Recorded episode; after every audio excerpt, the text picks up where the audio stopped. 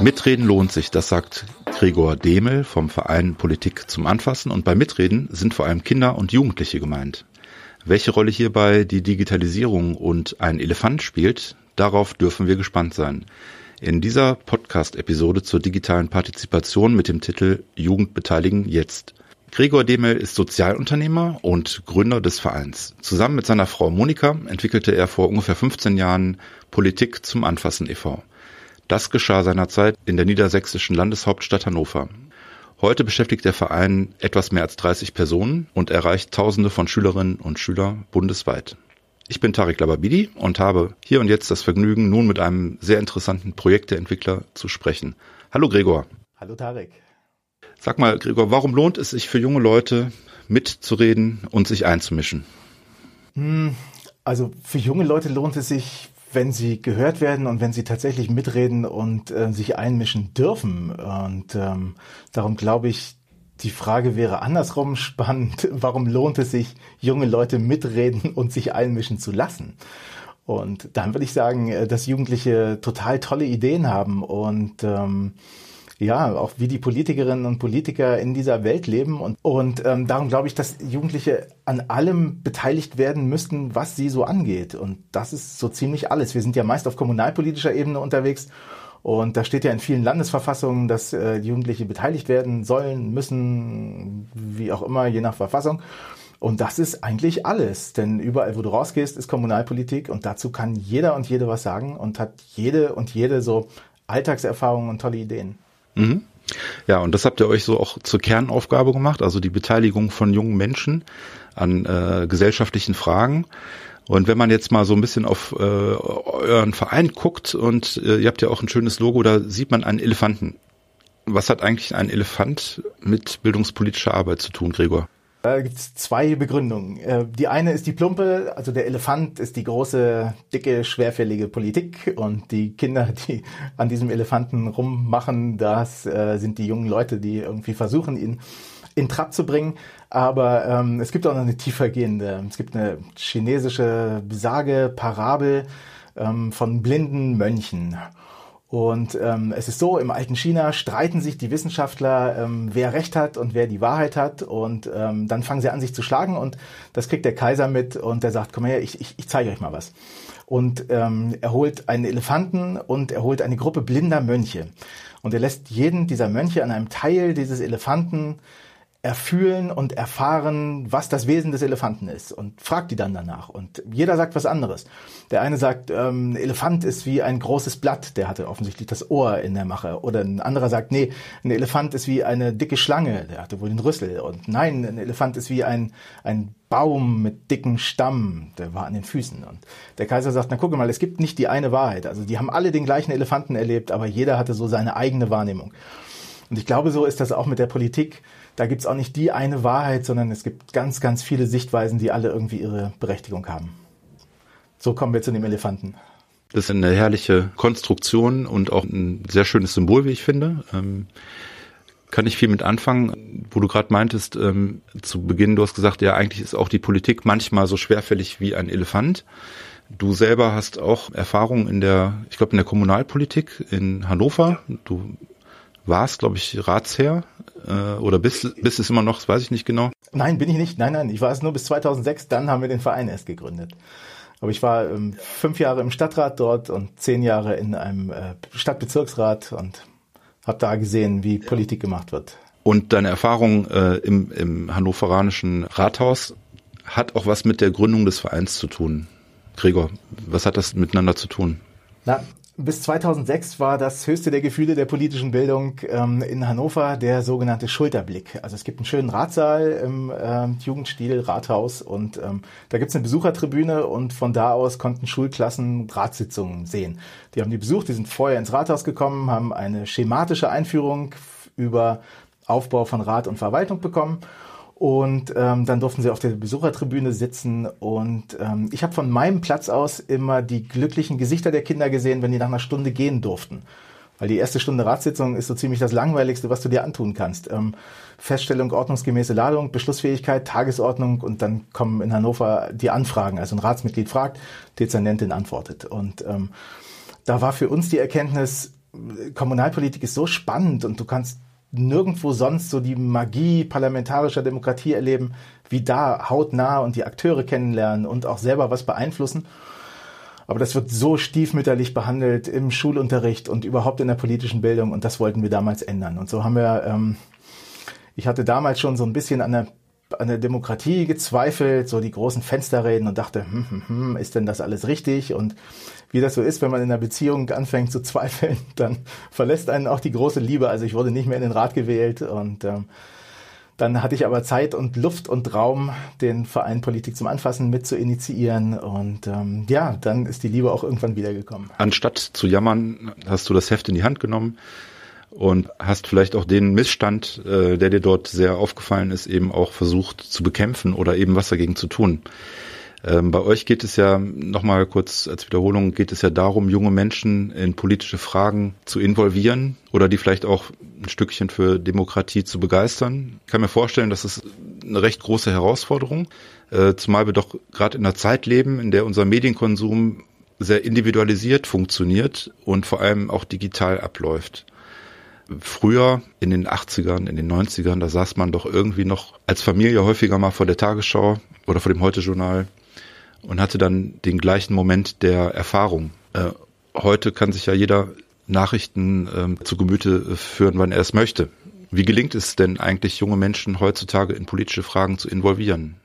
Wir sind ja überwiegend auf kommunalpolitischer Ebene unterwegs. Und da ist es relativ einfach, weil alles, was draußen ist, ist irgendwie Kommunalpolitik. Du stehst auf, du duschst warm, das ist schon Kommunalpolitik. Also da kommt Wasser, das läuft irgendwo ab und es wird warm gemacht mit irgendeiner Art von Energie. Und dann steigst du aufs Fahrrad und radelst zur Schule und da ist der Gehweg beleuchtet und da ist ein Fahrradweg und dann stellst du, der, der Hausmeister, der wartet schon auf dich, weil du dein Fahrrad irgendwie nicht richtig angeschlossen hast. So, das ist alles Kommunalpolitik und das fällt nicht vom Himmel, sondern das wird irgendwie gestaltet. Fährt der Bus, hat der Jugendtreff auf, ist der Bolzplatz gemäht. Ähm, und das ist dann auch der Punkt, wo ich die Jugendlichen ganz wunderbar abholen kann. Indem ich ihnen sage, so, das ist euer Alltag und in eurem Alltag ist euer Mitdenken und Mitreden auch gefragt.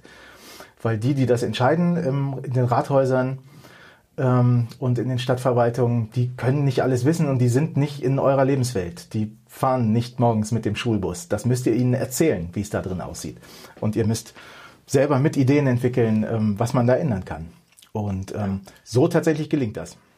Viele Lokalpolitiker sagen jedoch, ja, uns sind die Hände gebunden. Also mehr als 60 Prozent aller kommunalen Entscheidungen sind eigentlich äh, europapolitische Entscheidungen. Da gibt's Verordnungen und äh, Gesetze und dann gibt's noch den Bund und so weiter. Wie gehst du mit dem Argument um? Also du hast gerade gesagt, die Jugendlichen, die äh, auf dem Weg zur Schule sind, das ist schon Kommunalpolitik. Aber wenn es dann vielleicht um die äh, Verkehrssituation geht, dann ist doch wieder vielleicht eine Frage ähm, auf höherer Ebene. Also wie kriegst du den Spagat hin zwischen lokalem Kolorit und äh, Europafragen? Das ist natürlich immer eine Herausforderung. Also was macht die Kommune selbst, was macht der Landkreis, was macht der Bezirksregierung, was macht das Bundesland, der Bund? Das ist einmal eine Frage von Bildung. Also wir müssen den Kindern ganz klar sagen, wo ihre Handlung, wo ihr Handlungsrahmen ist und wo er halt nicht ist. Wenn du Cannabis legalisieren willst, dann ist ein Planspiel wie Pimp Your Town auf kommunalpolitischer Ebene die falsche Adresse dafür. Aber in jedem Haushalt gibt's ja, da sind so zwischen fünf und zehn Prozent des Haushaltsvolumens sind freiwilligen Leistungen. Das heißt, da gibt's tatsächlich noch Gestaltungsspielraum. Und da wird in den einzelnen Kommunen eine Menge Geld bewegt. Und mit ein bisschen Willen und ein paar guten Ideen ist da tatsächlich ranzukommen. Und da sind auch Schülerideen umzusetzen. Ähm, wenn du jetzt mit den Jugendlichen arbeitest, beziehungsweise das Team von Politik zum Anfassen e.V. Wie funktioniert das? Muss man sich das so vorstellen? Ihr schreibt ein Angebot, ähm, wendet euch an Schulen oder ihr habt eine Kooperation mit Trägern. Wie entsteht eine Zusammenarbeit mit jungen Menschen? Da gibt's ganz viele verschiedene Wege. Ähm, in dem perfekten Idealfall gibt's junge Menschen, die uns finden, die irgendwie Lust darauf haben, was zu verändern die wenden sich an uns und dann gucken wir gemeinsam, wie können wir die Kommune, wie können wir die Schule davon überzeugen, das mit uns gemeinsam zu machen wo kriegen wir Geld her. Wobei, das muss ich sagen, an Geld ist eigentlich noch nie ein Projekt gescheitert. Also Geld für politische Bildung und für Jugendbeteiligung ist da. Das ähm, kann man mit guten Ideen tatsächlich ähm, einsetzen für gute Projekte. Es ist aber oft so, ähm, irgendwo stirbt ein Jugendparlament oder in eine Landesverfassung wird äh, die Jugendbeteiligung aufgenommen und dann ist der Bürgermeister ganz aufgeregt und ruft seinen Stadtjugendpfleger an und ähm, dann googeln die uns und finden uns und ähm, gucken dann, wie wir gemeinsam Projekte machen können. Planspiele oder unsere App einführen oder Umfragen und mit großen, mit kleinen Grundschülerinnen oder ähm, meist also Curricular in der Schule und da laufen wir dann offene Türen ein. Curricular in der Schule ist Politik im Nahbereich so zwischen dem siebten und neunten Jahrgang dran. Und das ist doch eine ganz spannende Geschichte, ähm, den Kompetenzbereich, wie das heute so schön heißt, ähm, mit einem handlungsorientierten Planspiel zu ähm, erfüllen. Wir sind freier Träger der Jugendhilfe und wir nutzen aber den Rahmen Schule, wir machen es uns einfach. Wir nutzen den Rahmen Schule, um an die jungen Menschen ranzukommen. Die sind halt in unseren Projekten dann morgens um acht ähm, halbwegs ausgeschlafen und gewaschen.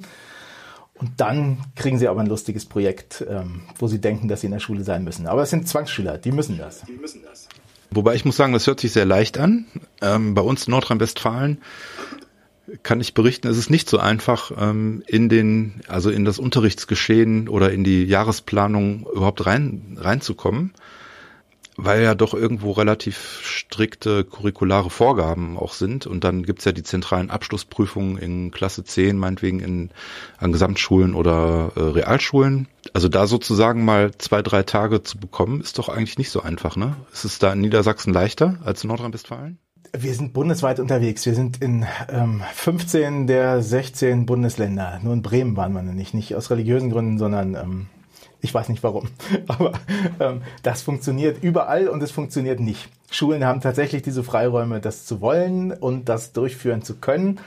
Und wenn Sie da Lust drauf haben, dann ist auch der Raum da. Darum dauert so ein Planspiel auch nur zwei bis drei Tage, weil es könnte ja wertvoller Matheunterricht ausfallen. Ähm, auf der anderen Seite kann ich an diesen Kompetenzbereich, Curriculum, Politik im Nahbereich einen Haken dran machen, wenn ich bei drei Tagen Pimpio Town war. Da lernen die Schülerinnen und Schüler tatsächlich ohne dass sie es merken, ähm, mehr über das ganze ähm, Geschehen, wie eine Kommune regiert wird, als ähm, im normalen. Gregor, wie ist deine Erfahrung? Welchen Themen wünschen sich Jugendliche überhaupt ein Wörtchen mitzureden? Also gibt es sowas wie eine Top 3 an, an Fragen oder an, an Themen aus Sicht der Jugendlichen? Wenn wir unsere Planspiele machen, sind die ja sehr breit aufgestellt. Das heißt, die Jugendlichen haben nicht einen Fokus auf ein Thema, sondern sie können sich aus der ganzen Breite der Kommunalpolitik was aussuchen. Und ich würde sagen, über alle Planspiele hinweg. Wir machen das jetzt seit elf Jahren mit 50, 60 Kommunen im Jahr aktuell. Top 1 ist immer noch Mobilität. Überall. Also komme ich von A nach B, wie lange komme ich von A nach B, was kostet das von A nach B zu kommen, ist äh, unangefochten auf der Spitze. Ähm, danach kommt Bildung, wie sind Schulen ausgestattet, ähm, etc. Nachhaltigkeit ist stark im Kommen, ähm, würde ich aber noch nicht auf dem dritten Platz sehen. Da kommt vorher noch ähm, so soziale Gerechtigkeit, aber auch Shopping. Wie ist meine Innenstadt? Wo kann ich einkaufen? Wo kriege ich Sachen her? Ähm, wie ist Aufenthaltsqualität? Barrierefreiheit? Grünflächen? Wir haben teilweise Planspiele, wo du denken könntest, hey, das war jetzt der Seniorenbeirat, oder? Das waren nicht Siebtklässler, sondern wo kommen Bänke hin? Gibt es genug Mülleimer? Ähm, gibt es Grünflächen? Gibt es vielleicht einen Brunnen in der Innenstadt? Wo du denken würdest, hey, das sind tatsächlich eure Themen, aber ja, ähm, die Jugendlichen sind Teil der Städte und ähm, wollen das da so schön wie möglich haben. Also das, jetzt habe ich fünf oder sechs Themen genannt, aber das ist die Top drei. Ja, interessant, ja. Ähm, findet denn das Planspiel im Klassenraum statt oder bewegt ihr euch nach draußen? Wir gehen nach Möglichkeit ins Rathaus. Also da, wo tatsächlich die Politik auch stattfindet. Ähm, die einzige Rollenvorgabe bei Pemcher Town ist, stell dir vor, du bist im Stadtrat, in der Gemeindevertretung, in der, wie auch immer das heißt. Und ähm, dann musst du Anträge schreiben, musst deine Fraktion überzeugen, musst ähm, in deiner Ausschusssitzung ähm, gut argumentieren. Dann gibt's noch mal eine Fraktionssitzung, die die Ratssitzung vorbereitet. Ähm, verschiedenste Schulformen, Schultypen, Altersstufen gemischt miteinander. Das funktioniert mit dem parlamentarischen Verfahren tatsächlich ganz wunderbar. Würde man, glaube ich, würde man gar nicht glauben, weil das ja erstmal unsexy klingt, irgendwie Anträge schreiben und auf die Rednerliste und dann drankommen und abstimmen und das Ganze sechs, sieben Mal. Aber es ist tatsächlich ein unglaublich inklusives Verfahren. jeder hat eine Stimme, alle müssen dir zuhören, wenn du drankommst. Ähm, es ist egal, wie schnell oder langsam du im Denken bist oder wie gut du argumentierst. Am Ende zählt deine Stimme genauso wie die der anderen und ähm, das ist ganz fantastisch. Und das im Rathaus zu erleben, ist natürlich schick. Aber wenn es nicht passt, auf Fehmarn zum Beispiel, tagen wir in der Mensa der Inselschule. Ah, Geht auch. Okay. Ja, das ist, hört sich nach einer auch gewaltigen Mutprobe an für den einen oder anderen, ähm, da mal so aus der Deckung hervorzukommen und dann mit den Erwachsenen überhaupt zu reden, zu fragen oder mal etwas zu behaupten. Wir haben da die Erfahrung gemacht, dass Digitalisierung da sehr hilft. Ähm, wir mussten ja alle unsere Projekte digitalisieren oder durften es. Ähm, und wenn ich tatsächlich irgendwo bin, wo alle Schülerinnen und Schüler ein Endgerät haben und äh, alleine zu Hause sitze, dann ist das, dann hat das einen riesengroßen Effekt. Wir haben in einer Schulklasse hatten wir ein autistisches Kind, wo die Lehrerin gesagt hat, der hat das erste Mal in diesem Schuljahr überhaupt gesprochen und hat auf der Ratssitzung alle Anträge eingebracht, weil er offensichtlich seine Mitschülerinnen und Mitschüler vor dem iPad ähm, nicht so wahrgenommen hat als Bedrohung, wie wenn sie neben ihm gesessen haben. Aber ja, es ist eine Überwindung und gerade in dem Alter, siebte bis neunte Klasse, das ist Pubertät und es ist natürlich unfassbar peinlich, sich da hinzustellen und einen Trinkwasserbrunnen ja. zu fordern. Ähm, Nochmal ganz kurz zurück zu der Frage. Also sagen wir mal, ihr macht dieses Planspiel und ihr engagiert euch und besucht das Rathaus. Wie ist denn die Resonanz seitens der Politik auf euer Engagement? Also erhalten die Jugendlichen tatsächlich Gehör? Oder sind es eher Lippenbekenntnisse der Politiker, die den Jugendlichen auf die Schulter klopfen und sagen, toll, dass ihr euch einmischt, ihr seid super? Oder werden die auch in deiner Wahrnehmung ernst genommen und gibt es vielleicht dafür auch ein Beispiel für echte Mitbestimmung? Wir lösen das ja so, dass wir die Kommunalpolitikerinnen und Kommunalpolitiker mit den Schülerinnen und Schülern zusammenarbeiten lassen. Ähm, die sind beim Planspiel dabei, leiten die Sitzungen, leiten die Ausschusssitzungen, leiten aber auch die vorbereitenden Ausschuss-AGs und ähm, haben quasi ihr Team, was sie beraten. Welche Geflogenheiten gibt es in dem Gremium? Steht man da auf? Sagt man, Frau Vorsitzende, liebe Kolleginnen und Kollegen oder was auch immer ähm, so dass wir da relativ schnell so eine In-Group finden. Das heißt, ähm, die Politikerinnen und Politiker sehen das als ihre Anträge an und als ihre Jugendlichen. Sie sehen, dass die Jugendlichen tatsächlich gar nicht so sind, wie sie immer dachten, dass sie wären, sondern ähm, ganz normale Mitbürgerinnen und Mitbürger in der Kommune, die, die auch Probleme haben und auch Dinge so erleben wie sie selber. Ähm, wir haben mal gezählt, Leider gibt es in den allerwenigsten Kommunen so ein funktionierendes Monitoring, dass du sagst, am Ende, wenn irgendwas von Verwaltungsseite umgesetzt ist, kannst du noch darauf zurückführen, aus welchem Beteiligungsprojekt das kommt. Was sehr, sehr schade ist. Solange das Ganze in dem kommunalpolitischen Ratsverfahren ist, sehe ich noch, da steht wahrscheinlich irgendwie Pimpio Town drauf oder so. Aber sobald das von Verwaltungsseite umgesetzt wird, ist das Label weg und dann wird es einfach gemacht. Aber wir kommen so auf ungefähr 500 umgesetzte Schülerideen ähm, deutschlandweit. Wenn du auf Fehmarn bist, am Südstrand, ähm, da sind fünf schwimmende Pontons in der Ostsee. Das war eine Idee der Kinder von Pimp My Island. Oder in Hannover ähm, gibt es eine Jugendnetzkarte, wo du für 15 Euro als Jugendlicher in 21 Kommunen der Region im Monat ähm, den ÖPNV benutzen kannst, lässt sich die Region jedes Jahr 5 Millionen Euro kosten. Das war eine Idee der Kinder von Pimp Town Region Hannover. Die setzen übrigens gerade noch was um, wo sie wirklich für geprügelt wurden. Es war ich dachte, es wäre eine Schnapsidee. Aber ähm, die Kinder hatten die Idee, ähm, es sollte doch jeder Senior, wenn er seinen Führerschein abgibt, ein Jahr lang umsonst Bus und Bahn fahren dürfen. Das ist tatsächlich jetzt gerade in der Regionsversammlung beschlossen worden. Also es gibt zig Ideen, große und kleine, Trinkwasserspender, ähm, überdachte Spielplätze, ähm, weiß es der Kuckuck. Und keine Idee ist zu groß oder zu klein, um nicht umgesetzt zu werden. Sobald sich jemand findet, der sagt, oh Mensch, da wären wir mal selber drauf gekommen, ähm, dann haben auch Kommunen Spielräume, sowas zu machen. Ich hatte jetzt gerade eine Frage im Kopf, aber die hat sich jetzt fast von alleine beantwortet. Meine Frage wäre gewesen, warum stimmt das Vorurteil nicht, dass die Jugendlichen heute unpolitischer sind als vor 20 Jahren? Aber wenn ich dir zuhöre, Gregor, dann äh, wird mir das relativ klar, dass es doch eigentlich um die, ähm, um die Rahmenbedingungen geht, ähm, die dafür sorgen, dass Menschen, egal ob sie Jugendliche sind oder Senioren, äh, sich politisch engagieren möchten. Also man kann ja Menschen an sich nicht motivieren. Das hast du aus deinem Psychologiestudium ja äh, sicherlich mitgenommen. Aber man kann, man kann gute Bedingungen schaffen, dass Menschen von, von sich aus eine Motivation entwickeln. Und ich glaube, das ist ein sehr schönes Beispiel. Also eure Arbeit sorgt, glaube ich, nachhaltig dafür, dass äh, Jugendliche äh, eine Eigenmotivation entwickeln, sich einzumischen. Und das Problem ist ja, wenn ich mitmischen und mitdenken nicht gelernt habe, oder wenn das nicht selbstverständlich ist, dann komme ich natürlich auch nicht die Idee, auf die Idee, das einzufordern. Weil wenn ich es immer einfordern muss, ist es wirklich anstrengend. Und, und ich renne gegen Wände und bin irgendwann wirklich demotiviert. Aber wenn das selbstverständlich ist, schon von Kindesbeinen an, dass deine Meinung gefragt wird und dass äh, dein Mitdenken erwünscht ist. In der Schule, Schülervertretung, weiß es der Kuckuck, im Verein, ähm, offene Kinder- und Jugendarbeit ist, aber wer, wer hat denn die Erfahrung? Es sind auch nicht viele. Da wäre Schule so ein, so ein, so ein, so ein Touchpoint für Demokratie. Egal, ob ich Eltern erreichen will oder die Kinder selber ich weiß vielleicht noch, was der Klassensprecher macht, aber was die Jahrgangssprecher machen, weiß ich nicht. Und was die Schülervertretung macht, das weiß ich erst recht nicht.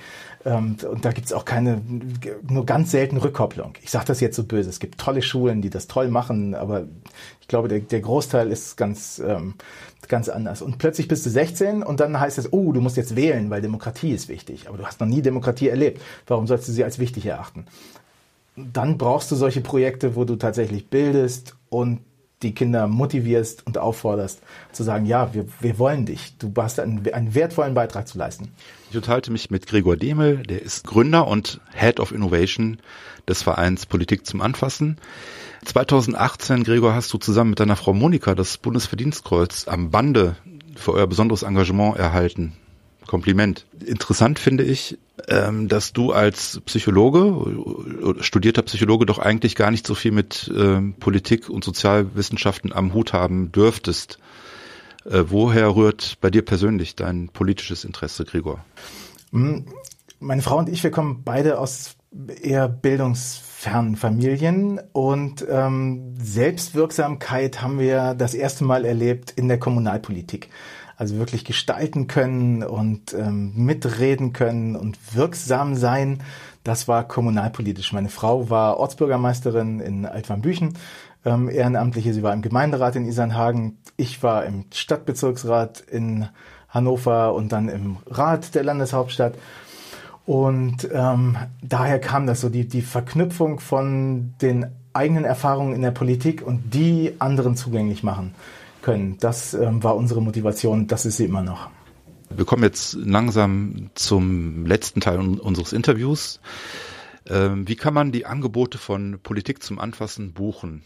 Wir haben verschiedene Arten von Angeboten. Manche sind schon finanziert über Bundesprogramme oder über irgendwelche Fördertöpfe. Das heißt, da kann man sich einfach bei uns melden und sagen, gibt da so einen Button auf unserer Seite, wo es steht, jetzt einfach loslegen. Ähm, da kann man sich bei uns melden und dann gucken wir, wie können wir zu euch kommen und ähm, was können wir gemeinsam machen. Und alle anderen Programme kosten Geld. Wir finanzieren uns überwiegend projektbezogen. Das heißt, wir müssten gemeinsam gucken, wo gibt es eine Finanzierung her. Ist das ein Auftrag einer Kommune oder gibt es eine Stiftung oder gibt es, ähm, ich erinnere mich an ein Planspiel, was finanziert wurde, weil 20 Gewerbetreibende irgendwie zusammengelegt haben und äh, was für ihre Stadt machen wollten.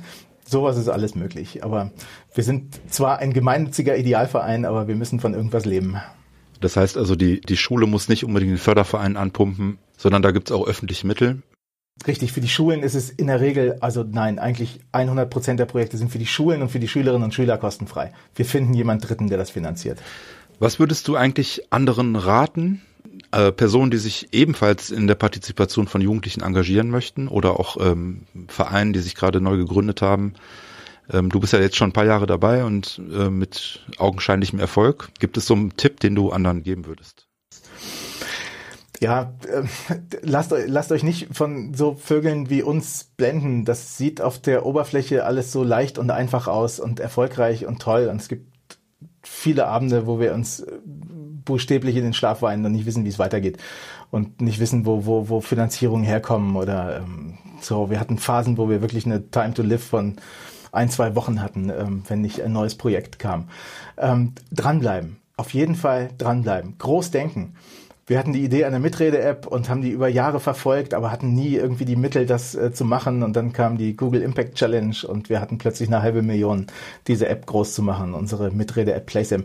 Ähm, einfach dranbleiben und das machen, was euch Spaß macht. Das ist, glaube ich, das Allerwichtigste. Schielt nicht so sehr darauf, was gerade irgendwie gebraucht wird oder was en vogue bei der politischen Bildung ist, sondern ähm, macht das, von dem ihr glaubt, dass ihr dort wirken wollt ich weiß, 2006 sind wir sehr belächelt worden. Ähm, also es gab die Landeszentralen für politische Bildung, Bundeszentrale, politische Stiftung, alle haben das gemacht und ähm, mir hat mal Jahre später ein äh, Stadtjugendpfleger gesagt, dass wir ihm leid getan hätten.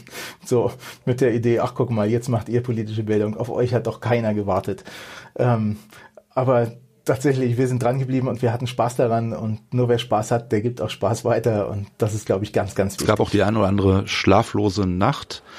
Ähm, als Sozialunternehmer beschäftigst du dich ja nicht nur auf der äh, inhaltlichen Ebene, ganz im Gegenteil, ich kann mir vorstellen, in so einer normalen Arbeitswoche fällt auch eine ganze Menge Organisationsaufwand an, Bürokratie, betriebliche Aufgaben, äh, bis hin zu Personalfragen und Dokumentation. Wenn du das jetzt mal so ratest, also wie viel Prozent arbeitest du inhaltlich in, äh, in der Woche und wie viel Prozent ja eher mit anderen Aufgaben?